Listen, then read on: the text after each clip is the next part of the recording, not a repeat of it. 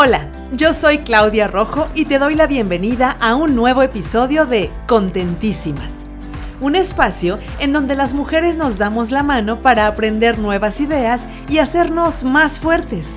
Un sitio seguro y libre de juicios en donde podemos crecer juntas escuchando historias de otras mujeres maravillosas que nos inspiran compartiendo sus experiencias, retos, aprendizajes y logros. ¡Iniciamos!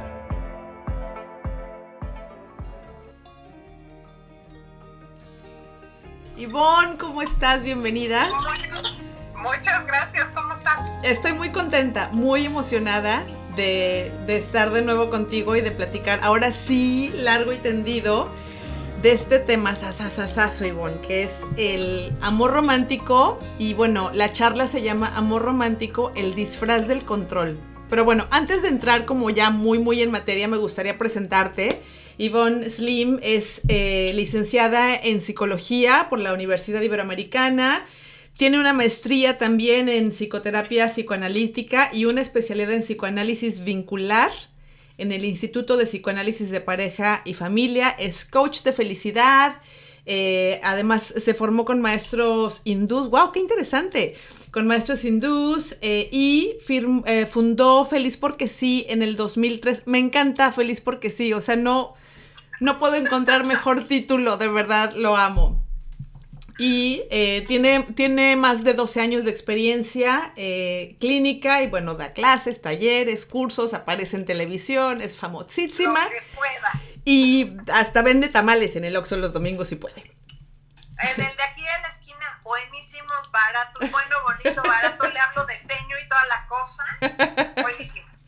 Me encanta. Bienvenida, Ivonne. Gracias por aceptar esta invitación para estar en, este live y eh, posteriormente vamos a pasar toda esta charla al podcast Contentísimas eh, y pues lo van a poder descargar cuando quieran, a la hora que quieran.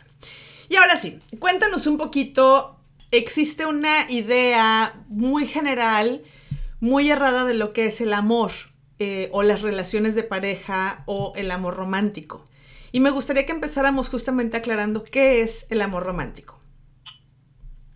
El amor romántico, yo creo que, o sea, una definición como tal no podría darte, ¿no? O sea, puedo hablarte como de las generalidades de lo que la gente normalmente entiende, ¿no? Muchas veces cuando estamos, ¿no? O sea, chicas, lo platicábamos un poquito ayer, ¿no? Nos van metiendo como todas estas ideas de lo que debería de ser el amor nos dan estas ideas a través de música, a través de películas, a través de cuentos, a través de estas historias que vamos escuchando, ¿no? De estas pláticas de café que oímos de las madres, las hermanas, las tías, las abuelas, ¿no? Y más adelante le vamos como metiendo de nuestra cosecha. Y entonces vamos formando todo este mito que surge alrededor de lo que es una relación de pareja. Y entonces nos casamos con esta idea como justo, ¿no? O sea, de, estas respuestas que estuviste leyendo, ¿no? Y obteniendo como de, de, las mujeres a las que les preguntaste, de, no, pues amor romántico es, o sea, que nos besemos apasionadamente todas las noches, ¿no? Amor romántico es que nos regalemos cosas, ¿no? Amor romántico es que nunca nos soltemos de la mano en el centro comercial, ¿no? Y entonces nos vamos haciendo todas estas preconcepciones que a veces se estorban durísimo en la vida diaria de las parejas. Oh, sí.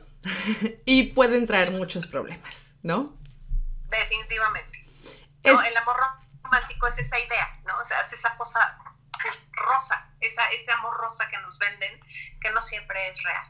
Y que además tiene pocos cimientos, ¿no? Y tiene pocos cimientos y muchas expectativas. Y justamente eso es lo que termina en la mayoría de los casos rompiendo estas relaciones que iniciaron todas ilusionadas, ¿no? O sea, con unas expectativas hasta el cielo de la mujer perfecta y el hombre perfecto y la pareja perfecta. Y pues de pronto nos topamos con que ni somos tan perfectos, ni el amor es tan perfecto y más bien somos bastante imperfectos, ¿no? Pero hay algo que mencionaste que creo que es híjole, súper importante porque quizás mucho de ahí viene esta idea y son, por ejemplo, las canciones y las películas. Que las cantábamos, uh, ya sabes, a todo pulmón y con, cilantro, ya sabes, cortándonos las venas y así. Pero cuando les ponemos un poquito más de atención, uff, pueden ser muy tóxicas. No, y, y además son canciones, o sea, no solo de nuestros tiempos, ¿verdad? Sino, o sea, también incluso canciones actuales, canciones de la etapa de nuestros padres, canciones, ¿no? O sea, en, en la etapa en la que tú busques, la música va perpetuando esta idea del amor romántico. Y no solo la idea del amor romántico, ¿no? Sino también esta, esta idea de, de un amor violento, ¿no? De un amor posesivo, de un amor celoso, ¿no? De un amor controlador. Sí. De un amor que habla de posesión, ¿no? Y cuántas veces no, o sea, y te dicen, no, eres mía, eres mío. Y bueno, el otro se chifla pensando así como, ¡Ah! le pertenezco, ¿no? Y estamos hablando de posesión. Y somos personas, somos seres humanos, nadie puede poseernos como, como si fuéramos cosas. Claro. Y nos van metiendo estas ideas, ¿no? Y, y tal vez, bueno, ¿no? O sea, claro que hay una parte en la que, ¿no? O sea, probablemente sea excitante escuchar, por ejemplo, estas cosas. Pero dicho de manera textual y repetido constantemente dentro de las relaciones de pareja, esto va haciendo que nos hagamos ideas equivocadas y que además esas ideas vayan como metiéndose en el inconsciente y sean estas vocecitas que tenemos atrás, ¿no? Que nos hacen sentir culpables, por ejemplo, muchas veces. Claro. Que nos hacen quedarnos en situaciones en las que no nos sentimos bien, pero es tan romántico y es tan excitante escuchar esas cosas. Claro, porque además, sí, claro, como tú dices, como que estas ideas que a las que no les ponemos atención solamente nos parecen bonitas y bien apasionadas y bien románticas, las vamos enraizando. Y quizás lo que sucede es que normalizamos el que alguien nos diga, si te vas yo no soy nada, ¿no? Entonces es como normal y bonito, pero no nos damos cuenta de el profundísimo significado de codependencia y apego y control y etcétera que tiene una frase tan inocente y llena de pasión y linda como, como sin ti no soy nada, ¿no? O haz de mí lo que quieras. No, o sea, esto, esto que dices es, un ejemplo, o sea, como de lo que puede escalar, es un ejemplo perfecto, ¿no? El sin ti no soy nada y entonces al inicio de la relación es, ay, es que soy tan importante para esa persona. ¿no? O sea, imagínate, si yo no estoy, esa persona no es nada. ¿no? Y entonces es como, como elevarnos. ¿no? Después, ese sin ti no soy nada, se vuelve también recíproco. No, pues es que tú también, tú sin mí tampoco vas a hacer nada. ¿no? O sea, y más adelante se vuelven situaciones graves y de chantaje pesadísimas. Ese sin ti no soy nada se vuelve en un, si tú me dejas, yo me voy a suicidar y va a ser tu culpa. Ah, claro, porque va a ser tu culpa, exacto, exacto. Claro, y entonces, o sea, nos vemos metidos en estas relaciones de chantaje y de violencia. O sea, imagínate que alguien te ponga a ti encima la responsabilidad de su vida. Es una cosa brutal. Claro, claro.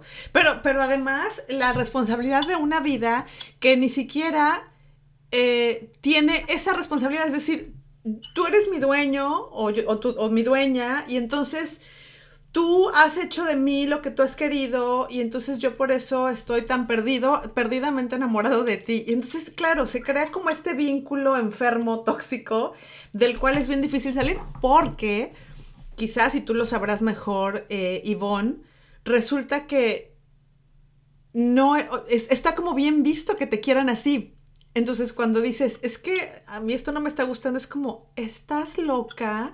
O sea, el tipo es todo romántico. ¿Cómo te atreves, no?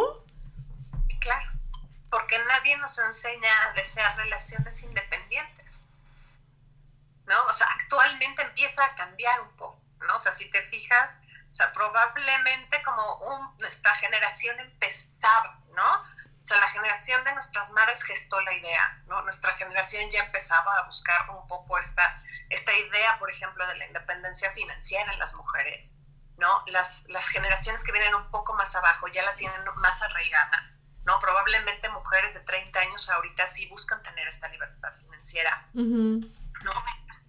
y eso en determinados, o sea, como sectores de la sociedad, ni siquiera en todos, ¿no? Y si nos vamos todavía más abajo, ¿no? Están como los que todavía no terminan de decidirse. Si tú te fijas ahorita en las generaciones, ¿no? Que están ahorita ya en la adolescencia, saliendo, empezando a hacerse adultos, son generaciones que todavía no lo tienen tan perfectamente decidido, que si va a ser importante o no va a ser importante, que los dos miembros de la pareja puedan estar, separados y que puedan ser independientes económica, emocional, social e intelectualmente, incluso espiritualmente, ¿no? Sino crecer como si fueran unos mueganitos, ¿no? Y en una relación de dependencia. Claro. Antes se fomentaba muchísimo, ¿no? O sea, hace muchos años una mujer sin un hombre no era nada. O sea, a nivel histórico ha habido un cambio importante, ¿no?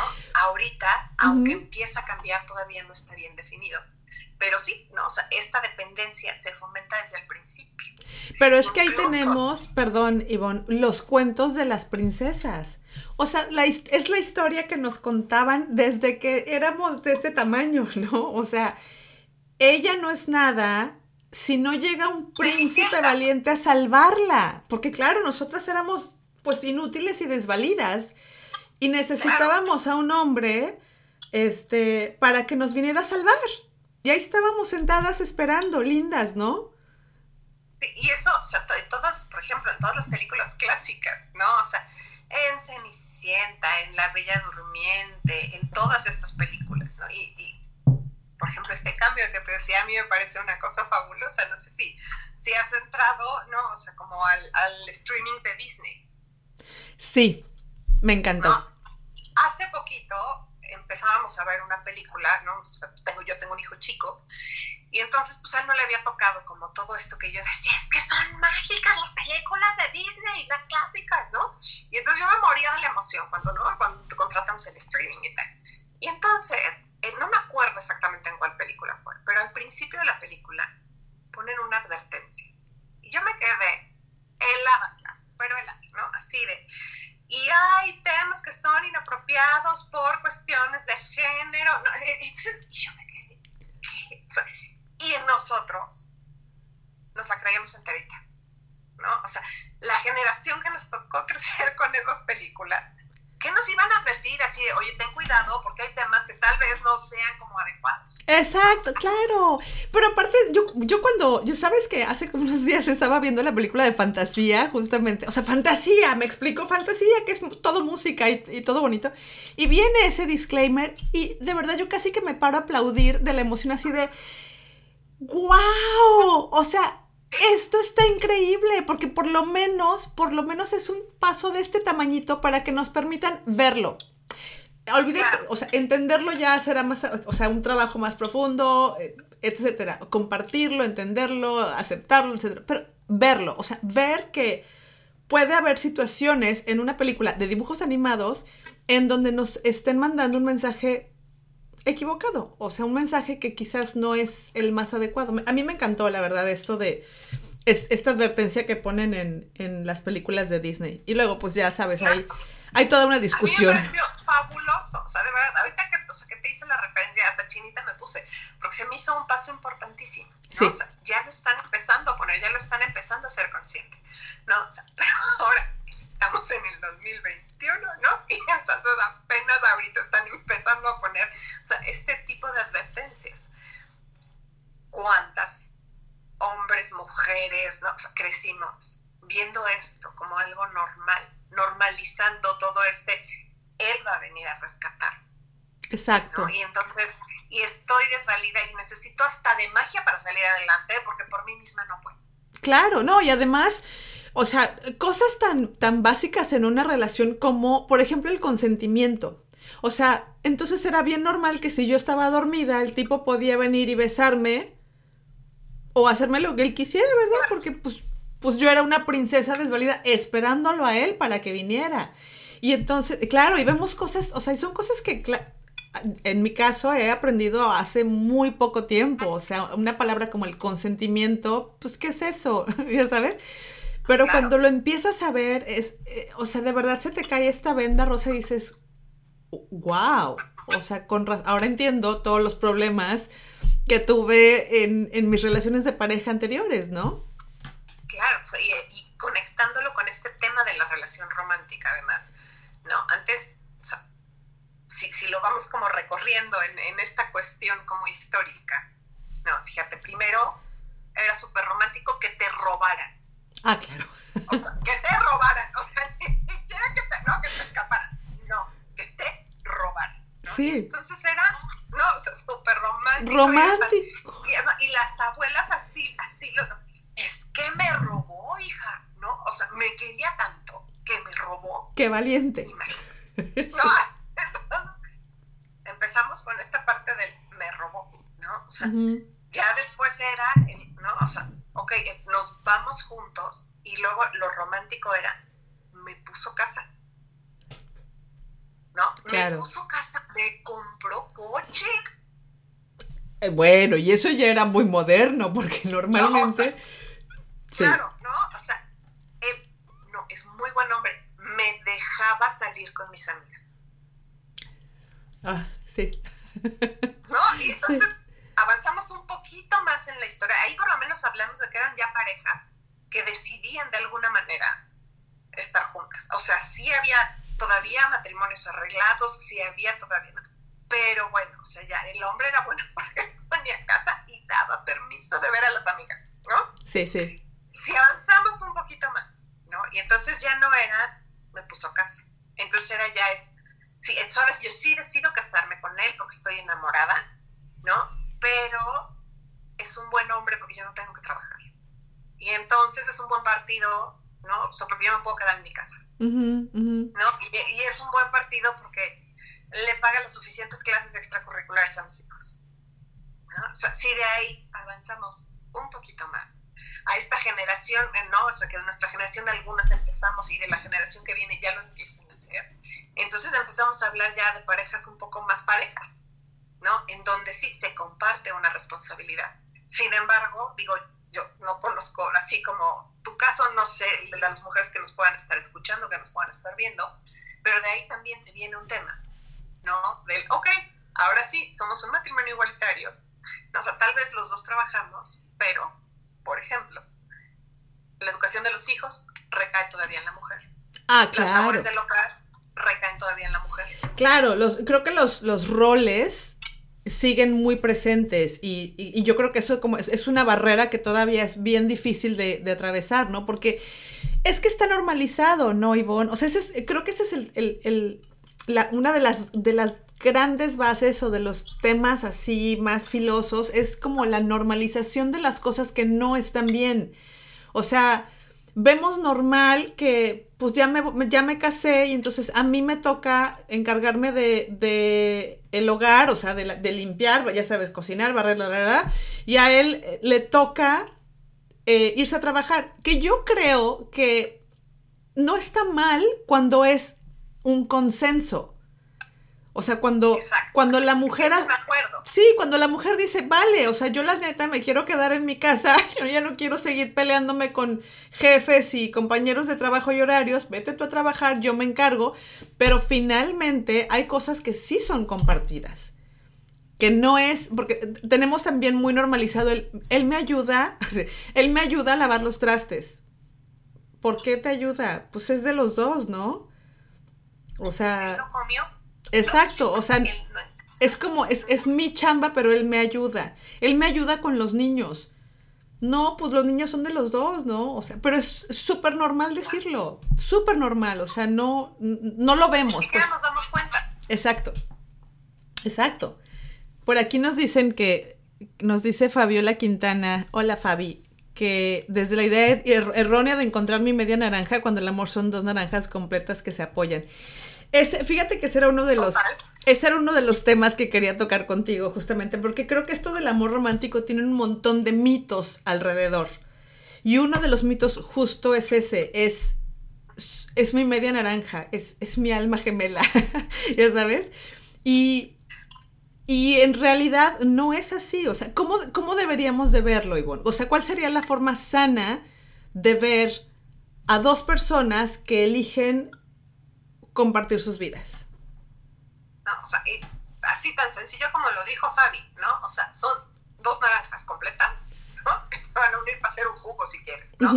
Pero nada, o sea, nada de medias, ¿no? O sea, una pareja la forman dos personas completas. Una pareja la forman dos individuos que toman una decisión, una pareja sana, ¿verdad? Sería una decisión consciente, ¿no? O sea, de aceptar al otro y trabajar todos los días en equipo con el otro para tener un proyecto en común. Eso sería la pareja sana.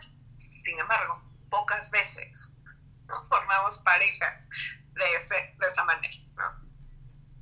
El inconsciente nos juega chueco, siempre, de todas, todas. ¿no? O sea, y seguro habrás escuchado el, ay, es que es igualita a mi mamá, ¿no? O, ay, no, es que cómo se parece a mi papá.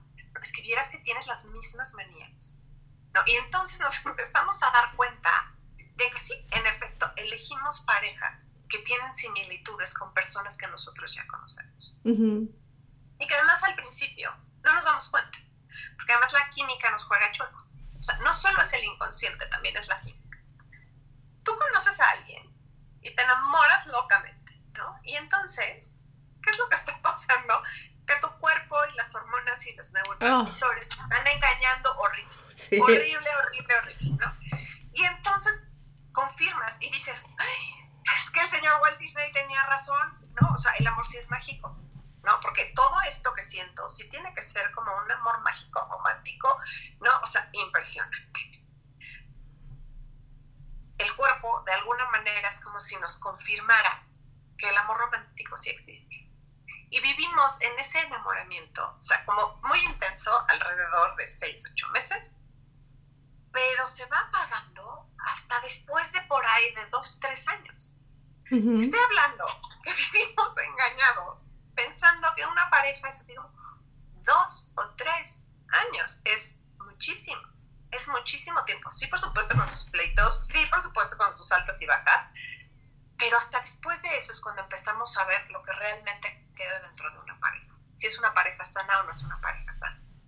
No, si es una persona que va a ayudarte a construir un proyecto en común o no. Si es una persona que va a cumplir con, con, las expectativas que puedas tener o no. Si es una persona que te va a complementar, no a completar, a complementar de manera adecuada. ¿no? Porque completarnos, no, esa es tu chamba, lo siento mucho, para eso estás tú sola y solo tú puedes sentirte completa. Y además no le puedes cargar. Sí, no le puedes cargar esa responsabilidad al otro de, ah, pues complétame, o sea, ¿cómo? ¿No?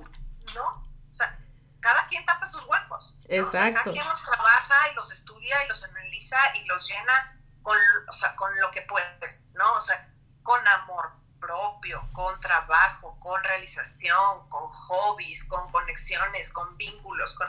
Tú dime, ¿no? Pero eso es chamba de cada uno. Claro. Si tú no estás completa, una pareja no te va a servir. Una pareja no te va a completar, te puede complementar en ciertos aspectos y pueden tener proyectos juntos. Claro. Pero no te va a completar. Ahora, lo que pasa, acabas de decir algo también que me encanta, que es el enamoramiento y el, tiempo que dura el enamoramiento, ¿no? Y creo que muchas personas vivimos eh, muy engañadas justamente por toda esta sarta de cosas que nos dicen y nos enseñan y aprendemos y nos volvemos como adictos a esa sensación de adrenalina y de, de, hormona y de oxitocina y de todas estas cosas que se activan cuando estamos enamorados, que es como el, primer acercamiento, ¿no? Y, y, resulta que entonces te casas bien enamorada, bien feliz, bien llena de, de adrenalina y pasan dos años y dices, pues ya no siento cosquillas en la panza. Ya no... ahí hay un peligro enorme, ¿no? O sea, porque ahí lo sano es, o sea, que digas, no, esta sí es la persona correcta y entonces le chambees junto con la otra persona para construir algo lindo, o que te desvíes, ¿no? Y aquí es donde empezamos a ver las relaciones destructivas. ¿Qué pasa? Estamos, como dices, enganchados al sentimiento fuerte. ¿no? A la adrenalina, a la emoción, al sentir intenso. Cuando la química se empieza a terminar, ¿qué es lo que hacemos? Empezamos a pelear. ¿Por qué? Porque al pelear volvemos a sentir con intensidad. Y entonces es cuando muchas de las relaciones violentas se intensifican. Se pasa la parte química bonita y empiezas a sustituirlo con la emoción del pleito, con la emoción de la reconciliación ¿no? O sea, porque quién, además, ¿quién no, quién no ha escuchado a una amiga que te dice, me corto las venas, mañana mismo me divorcio, esto no puede seguir así, y entonces la ves sufrir y sentir intensamente y de repente a las tres semanas está enamoradísima de nuevo y de luna de miel con el marido. Y es un subidón que se vuelve adictivo, ¿no? Exactamente. Y entonces es cuando se hacen estas relaciones súper enfermas, en donde empiezas a buscar todo el tiempo el pleito, porque es lo que te mantiene sintiendo intensamente. Claro. Wow, que sí, es que qué fuerte, o sea, y qué fuerte pues saberlo y qué fuerte verlo y enfrentarlo, ¿no? Porque como decíamos, pasa que pues a veces nos pasa de noche, ¿no? Ni lo vemos. Hay otro mito eh, que es el de enamorarse para toda la vida. El amor es para siempre. Justo hoy eh, compartí una historia de Coral Herrera, que es una chava que, wow, mis respetos en, en, estos temas del amor romántico y el amor confluente y todo esto. Y ella decía, pues es que el amor dura lo que tiene que durar, punto. O sea, no podemos esperar relaciones eternas. Tampoco se trata de ser como pesimistas, ya sabes, y pues no, el amor no es para siempre. Pues sí, hay, hay parejas que duran 20 años, 45 años, y hay parejas que duran 3 minutos. No pasa nada, ¿no? No, o sea, y también depende, o sea, justo si pueden o no pueden hacer un proyecto juntos. Exacto. O sea, hay, hay un, yo tengo la firme creencia de que el matrimonio es lo más difícil del mundo. Todos dicen, no, la carrera es bien difícil. Sí, sí es difícil no, es que ya trabajar y ser independiente es muy difícil. Sí, sí es muy difícil. No, es que, sí, también es muy, es que ser padres es muy difícil. Sí, es muy difícil. matrimonio, el matrimonio es el verdadero reto.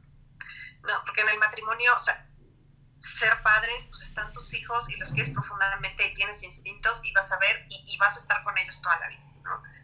Pero para que un matrimonio funcione, se necesita hacer un trabajo diario. Sí es un trabajo constante, que puede ser un trabajo increíblemente satisfactorio si lo haces bien, si estás con la persona correcta, si logran construir sus proyectos, si logran tener planes, si logran hacer acuerdos, si aprenden a pelear correctamente, pero es una diaria. El amor no es rosa, el amor de pareja es un trabajo. O sea, y no, y ya sea, sea una pareja heterosexual, homosexual, ya sea una pareja de novios o un matrimonio o alguien que vive, o sea, nada más en unión libre, ya sea una pareja que lleva, como dices, tres minutos o que lleva 40 años juntos, las relaciones de pareja implican trabajo. Es un trabajo intelectual, es un trabajo emocional, es un trabajo espiritual, es un trabajo sexual, es un trabajo en todos los niveles. Es todo un reto poder mantener parejas sanas. Y de todos los días. un chorro de habilidades. Oh, sí. Otro, otro mito. El amor todo lo puede.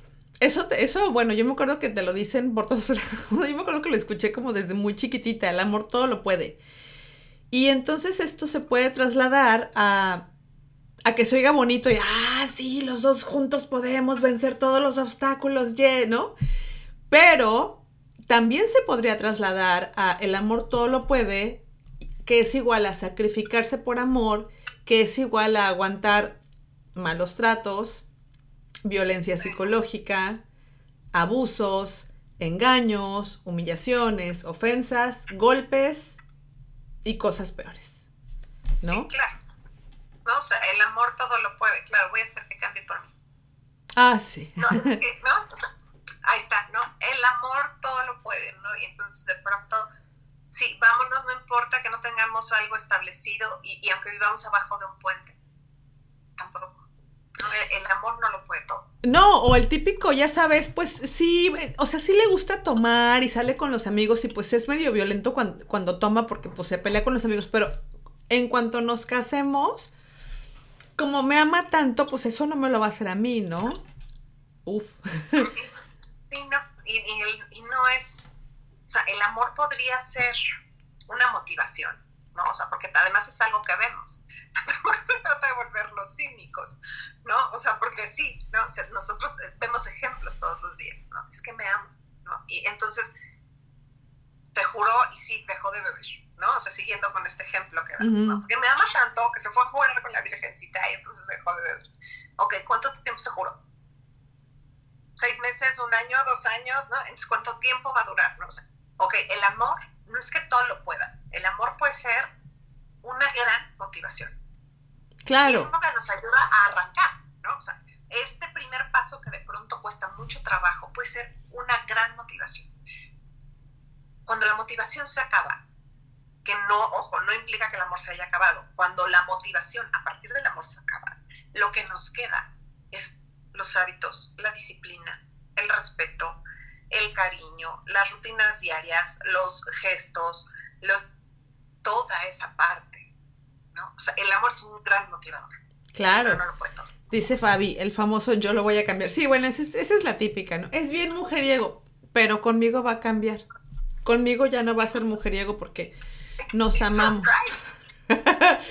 o sea, es que sí da risa, la verdad, porque digo, yo sé que hay muchas, muchas, muchas mujeres aún, lamentablemente, y eso es bien triste, o sea, no es de risa, es bien triste que todavía haya muchas mujeres que sigan en, en, este en este engaño o metidas en esta trampa tremenda de lo que es el amor romántico que, que decíamos que incluso puede llegar a ser peligroso para las personas, o sea, puede llegar a ser peligroso no solamente físicamente, sino emocionalmente. Emocionalmente, muchas mujeres eh, se han, nos hemos roto justamente por estas expectativas tremendas que tenemos y por todos estos golpes que nos han dado la, la misma realidad, ¿no? Sí, y sí es, o sea, sí es muy duro y sí es muy triste, es terrible verlo. O sea, que incluso haciendo todas estas cosas consciente, tomen la decisión de seguir, ¿no? Porque justa, justamente esta fuerza interna acaba desbaratada.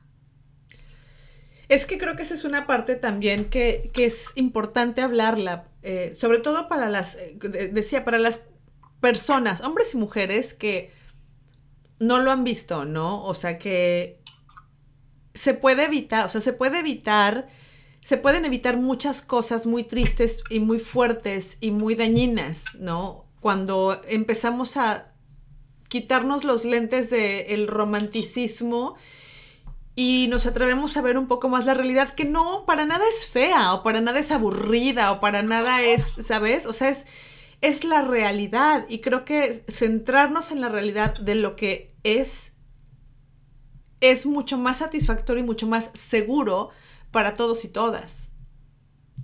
Sí, yo, o sea, una, una, de las cosas que me encanta preguntar casi siempre durante las primeras sesiones en terapia de pareja es, ¿hicieron acuerdos antes de casarse?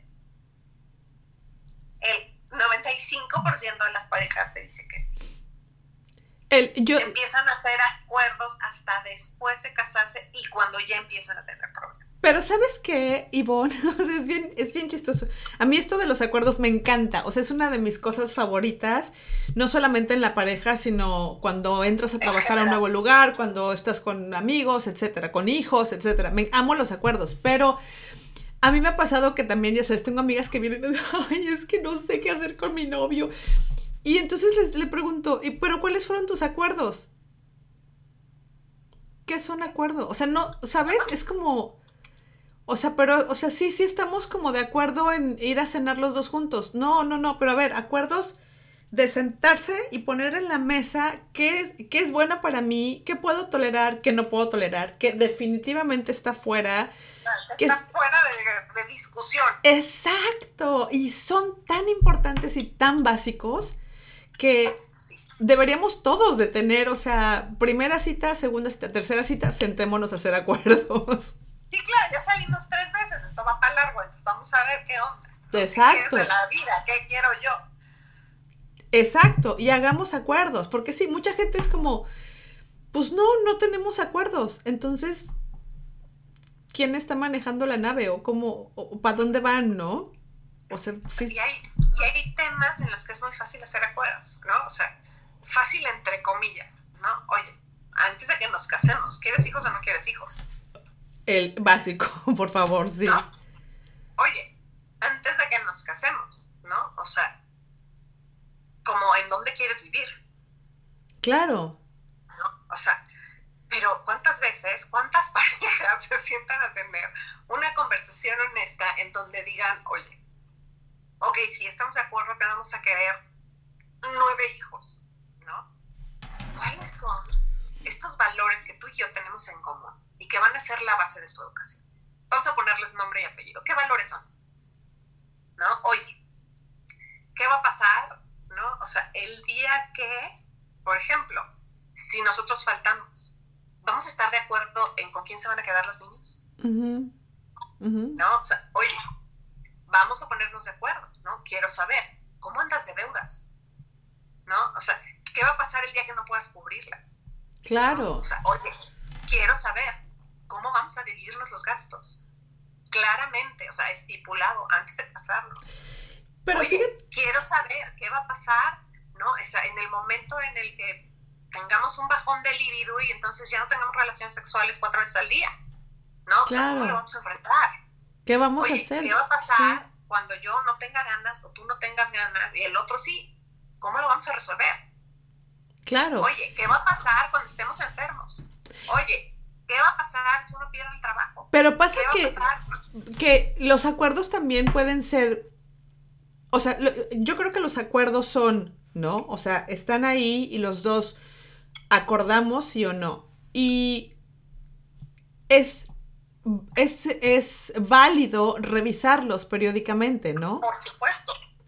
Fíjate que eh, yo admiro mucho, me gusta mucho eh, Jorge Bucay, no sé si lo conoces, es un escritor argentino, lo amo. Y yo creo que he leído el libro del Camino del Encuentro como 97 veces, de, verdad me lo sé. o sea, de verdad lo leo y digo, ay, ya sé que viene, y me sé las frases y así, amo ese libro. Y en algún lugar leí, no, no, no es en ese libro, pero en algún lugar Jorge Bucay decía que él, él podría proponer que el matrimonio fueran contratos renovables. A, a, tres años, a cinco años, a diez años. Y decía, y en los primeros tres años está prohibido tener hijos, o sea, no hay manera. Y me pareció una forma muy inteligente, de verdad. Yo decía, wow, esto está padre, o sea, así debería de ser. Y bueno, mucha gente decía, ese señor está loco, ¿cómo le puedes hacer caso? ¿No? Pero yo creo, de verdad, que quizás no un contrato como tal, porque tal vez no estamos preparados. O sea, yo creo que hay gente que podría hacerlo, pero tal vez no todos estamos preparados. Pero sí, hacer como citas de, como cenas de acuerdos cada año cada tres años, o sea, revisar a ver cómo van nuestros acuerdos. O sea, todavía seguimos sin querer hijos, no, pues yo ya ando queriendo. A ver, bueno, pues revisemos, ¿no? Claro. Y eso está padre, o sea, yo creo que eso es como una base muy sólida de comunicación entre pareja. Claro, porque además las circunstancias van cambiando. Claro. ¿No? O sea, y bueno, que decimos hace un año para acá, tú dime si las circunstancias no han cambiado y si los acuerdos de pareja ahorita están patas para arriba, ¿no? O sea, todo ha cambiado. O sea, gente que decía, claro, yo me voy a chutar cinco hijos, ahorita dice, no sé si voy a tener uno. ¿No? O gente que decía, no, yo, o sea, ni en pedo tengo un hijo. O sea, y ahorita dijeron, la vida no dura nada, quiero hijos y los quiero ahorita. Y quiero como cuatro, dice Fabi, los acuerdos son como los... Dice Fabi, los acuerdos son como los adendums al contrato inicial, ¿no creen? es que, sí, o sea, hay, y hay que, hay que irlos o sea, repensando, ¿no? O sea, cada determinado tiempo, no hay porque además no hay un acuerdo, o sea, que tú puedas decir, es que este es el que funciona. Porque vamos cambiando y esa es otra de las, de las partes de estar fuera del amor romántico. El amor romántico te dice, yo quiero que siempre seas el mismo. Y vivieron felices para siempre. Y ella siempre fue linda y bella. Y él siempre fue un, príncipe valiente. Y, ya sabes, este. No, o sea, vamos cambiando. La gente va cambiando. Y lo padre eh, de el no amor romántico, que, creo que, o sea, encontré una definición que me gusté, que es, que es el amor confluente, eh, es justamente esta, que es, equitativo, que es respetuoso, que, que acepta, que, o sea, ya sabes que, que, tiene muchas cosas que el amor romántico no tiene, porque el amor romántico es controlador y es dominante. Y está basado en los apegos y está basado en, en, en, todas estas tonteras tóxicas que también están muy basadas en el patriarcado, lamentablemente, ¿no? Y es que además es como, ¿no? O justo, digo, estamos tratando, todavía no llegamos, ¿no? Estamos tratando, pero sí, sí seguimos en esta parte, ¿no? O sea, en la que no se promueve la individualidad y la independencia de las mujeres. Uf, es que ese es un temazo, Ivonne. O sea, eh, claro, porque desde hace mucho tiempo era, pues ya te casaste, ¿no? O sea, para empezar, las mujeres se cambiaban su apellido al D del hombre, ¿no? O sea, yo soy Margarita Flores de Ramírez. O sea, soy por su propiedad. Claro. Y eso, híjole, eso es como... No, no es así, pero bueno, afortunadamente llevamos avanzando poquito a poco, pero sigue habiendo esta idea de roles muy preestablecidos y muy marcados, ¿no? O sea, y volvemos a lo mismo, es lo que le acomode también a cada quien, ¿no? O sea, pero, pero también, o sea, mientras sigamos en este momento en el que las mujeres pierden toda su libertad económica después de casarse o de tener hijos, vamos a seguir teniendo este, este problema a perpetuidad. Claro. ¿no? Porque hay que, ¿no? Que además, o sea, biológicamente estamos diseñados para que así sea, ¿no? O sea, tú como mujer es la que carga el crío en la panza, ¿no? Tú como mujer es la que te tienes que quedar, que tienes que dar chichi, ¿no? Y entonces se empieza a hacer, o sea, como todo este vínculo físico, emocional, ¿no? O sea, bueno, y se hace como esta diada y lo que tú quieras, y entonces te quedas y y entonces ahí es donde viene algo interesante de los acuerdos. Una pareja hace un acuerdo y entonces dicen que ellos van a tener un matrimonio cooperativo, por ejemplo. ¿no? Y entonces los dos van a tener las responsabilidades, los dos van a tener, ¿no? O sea, derechos, los dos van a tener, ¿no? Entonces se divide. Cuando llega este momento, esta crisis matrimonial, y puede ser un hijo, puede ser un perro, puede ser un cambio de trabajo, puede ser un cambio de ciudad, puede ser, no, o sea, no necesariamente es el hijo, pero un cambio en el matrimonio donde se mueve esta, esta cosa igualitaria que tenían en un inicio. Y entonces, dentro de los acuerdos previos, tal vez habían dicho, si esto llega a pasar, si es que hicieron acuerdos previos, si esto llega a pasar, nos vamos a apoyar, ¿no? Pero entonces, ¿qué pasa? En el caso de los hijos, la mujer deja de trabajar para quedarse a buscar a los niños y entonces hacen un acuerdo de que el hombre le va a dar cierta cantidad de dinero a la mujer, ¿no? Pero entonces le pide cuentas. Y entonces ella ya no tiene libertad financiera, aunque hayan hecho un acuerdo en el que supuestamente ella iba a tener dinero para poder hacer su vida. En la práctica no aplica, porque le piden cuentas, ¿no? O pues esta semana no alcanzó, ¿no? O pues es que, ¿qué crees? Que yo tuve un gasto más. Es que salí con mis cuates y entonces ya te tocó menos. Claro. O es que, no, o sea, pues no, no te doy, porque si necesitas algo me lo pides y yo lo que me pidas te lo doy. Pero entonces... entonces, ¿dónde queda esa libertad? Eh, claro, entonces... Yo voy, salgo, me lo compro y lo cuando yo quiero. Entonces hay que reacordar, ¿no? Entonces, hay que volver a hacer acuerdos. Pero claro. tenemos muchísimo miedo. Uy, la no. mayoría de las parejas, cuando llegan al momento de negociar la parte financiera, es donde truenan. Y la parte de todas, ¿no, Ivonne? O sea, yo creo que, yo creo que eh, nos falta mucha madurez justamente para para plantarle cara a las cosas cotidianas que nos aterran y, plantárselas a nuestra pareja, ¿no? Aquí, por ejemplo, Adri Blanchet me pregunta, ¿qué tipos de acuerdos tienes en una relación como la tuya, Clau, que creo que ahora es un amor más leal en donde no existen, no existen competencias por educar, etcétera? Sí, bueno, pues es que la mía ya es una relación un poco más madurita, ¿verdad? O sea, ya, yo ya soy de segunda vuelta y, esa es otra cosa, ¿no? O sea, la edad y la experiencia pues te hacen ver las relaciones de pareja de otra forma completamente diferente. O sea, yo te puedo decir que cuando me casé la primera vez bien mocosa y bien atarantada a los 22 años, pues para nada es lo mismo a haberme casado a los 49, ¿no? O sea, y, y evidentemente la primera vez, pues ni por acá se me pasaba a hacer acuerdos. Yo estaba bien enamorada.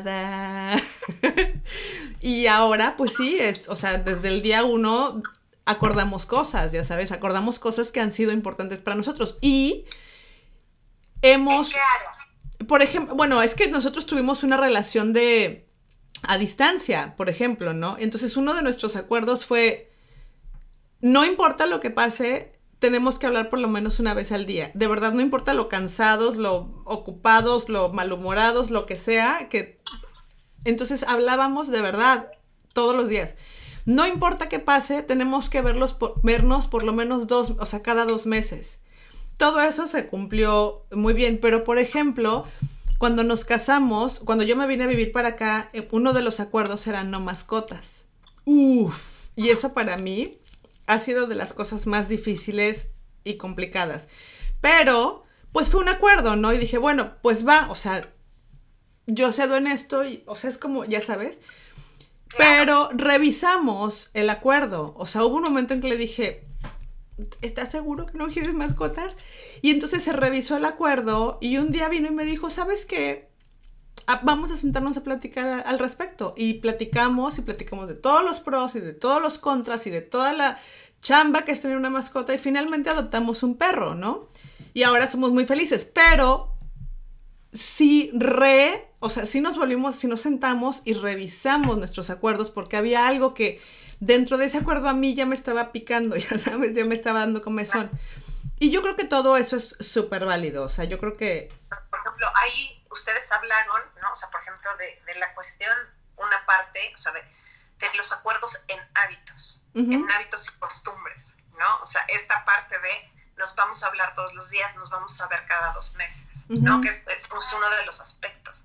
Otra negociación, o sea, no es no es que sea un hijo, pero una mascota, ¿no? O sea, es una responsabilidad compartida, ¿no? Entonces, esa sería como, por ejemplo, otra área, ¿no? Que sería no procreación personal, ¿no? O sea, pero sí en tema de hacerte responsable de algo más juntos. Claro. No, ahí ya son dos áreas en las que ustedes pudieron negociar antes de.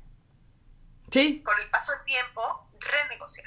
Exacto, porque eh, yo creo que eso es como súper importante. Y fíjate, regresando como al tema del amor romántico y a toda esta historia de, de los corazones y, y, el color de rosa, es que lo que nos enseña el amor romántico es que me tiene que leer la mente. O sea, estamos tan enamorados, nos queremos tantísimo, estamos tan compenetradísimos y tan, ya sabes, que yo doy por hecho que él sabe lo que yo quiero y lo que es importante para mí y yo trato de adivinar lo que es importante para él. Y a veces la verdad es que estamos bien equivocados y nada más la vamos regando cada cinco minutos. Porque además no nos atrevemos a decir, oye, yo quiero esto. Para mí esto es importante. O sea, esto es de, mis cosas básicas inamovibles para mí, que es para ti, ¿no? Pero pensamos con el amor romántico que, pues... No es necesaria la comunicación. No. Porque el otro sabe.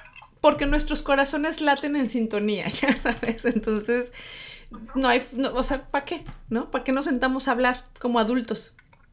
Y, o sea, y la comunicación es clave en las parejas. Uf, es... se necesitan estrategias de comunicación.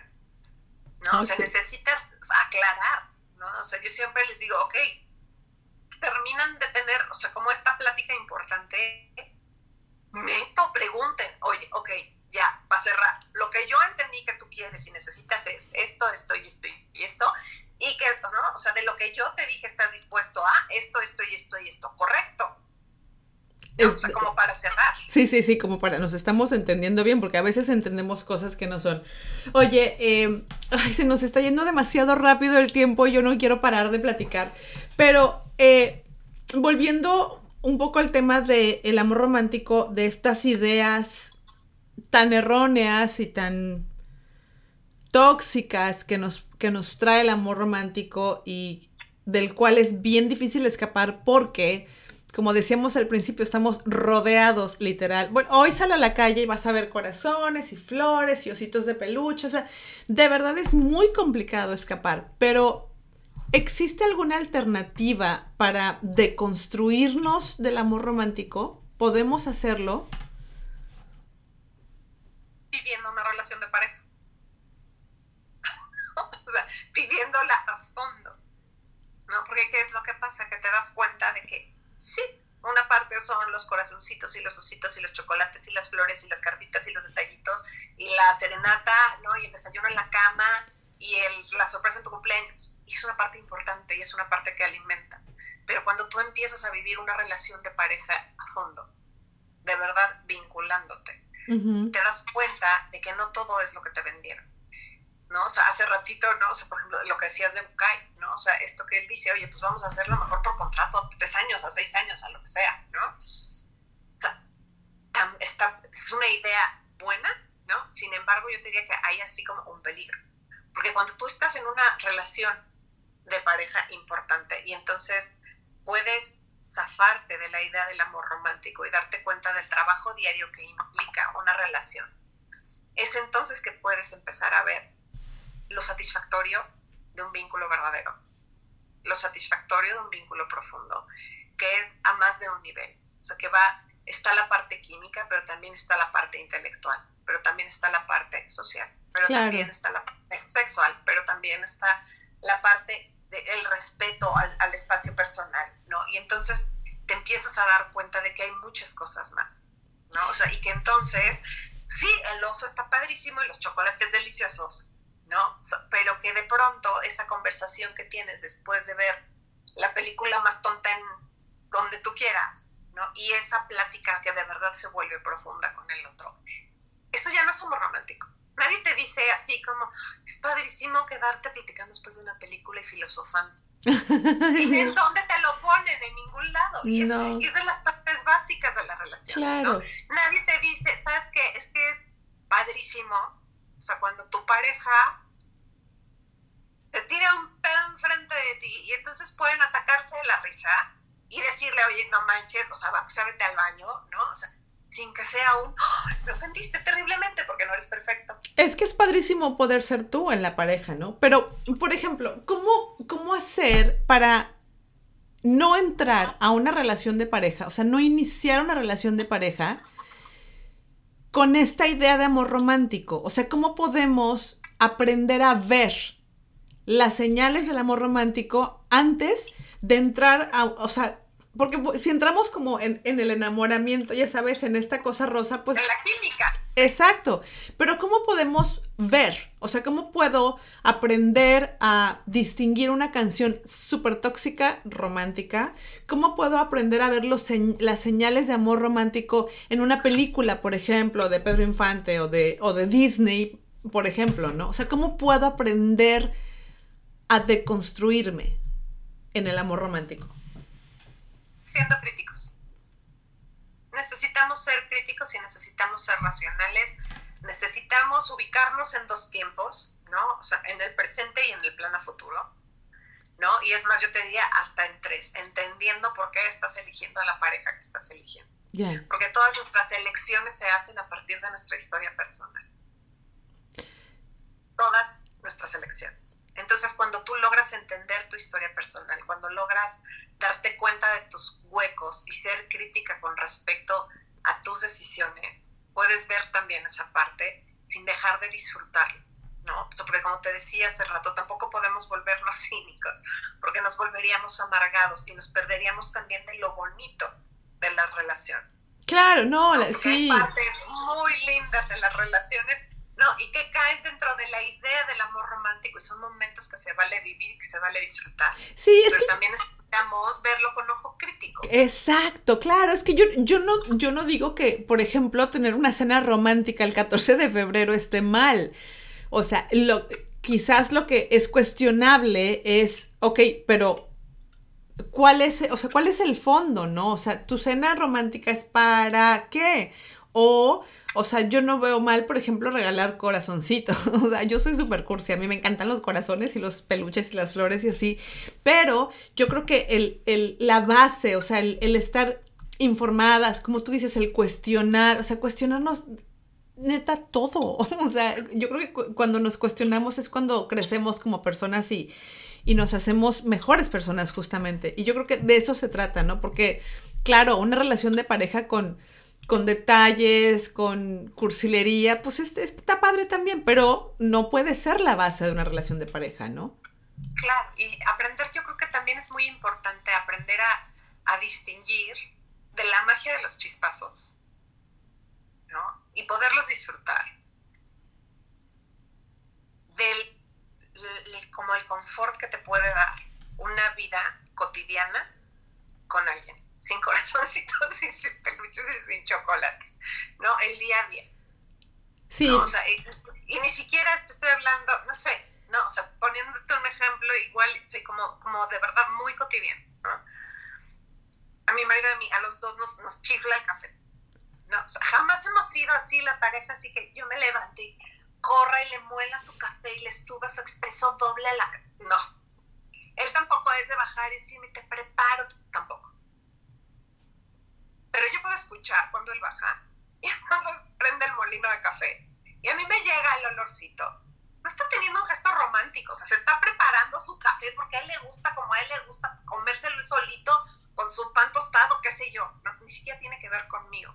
Sin embargo, yo me siento en casa cuando escucho el molino de café y huelo que ella se lo está preparando. Exacto, exacto. Sí, hay, hay, hay unos detalles que son inamovibles y básicos y en la no pareja. tiene que ver conmigo y no tiene que ver con la relación, tiene que ver solo con él. Exacto. Pero yo escucho el café y me siento reconfortada.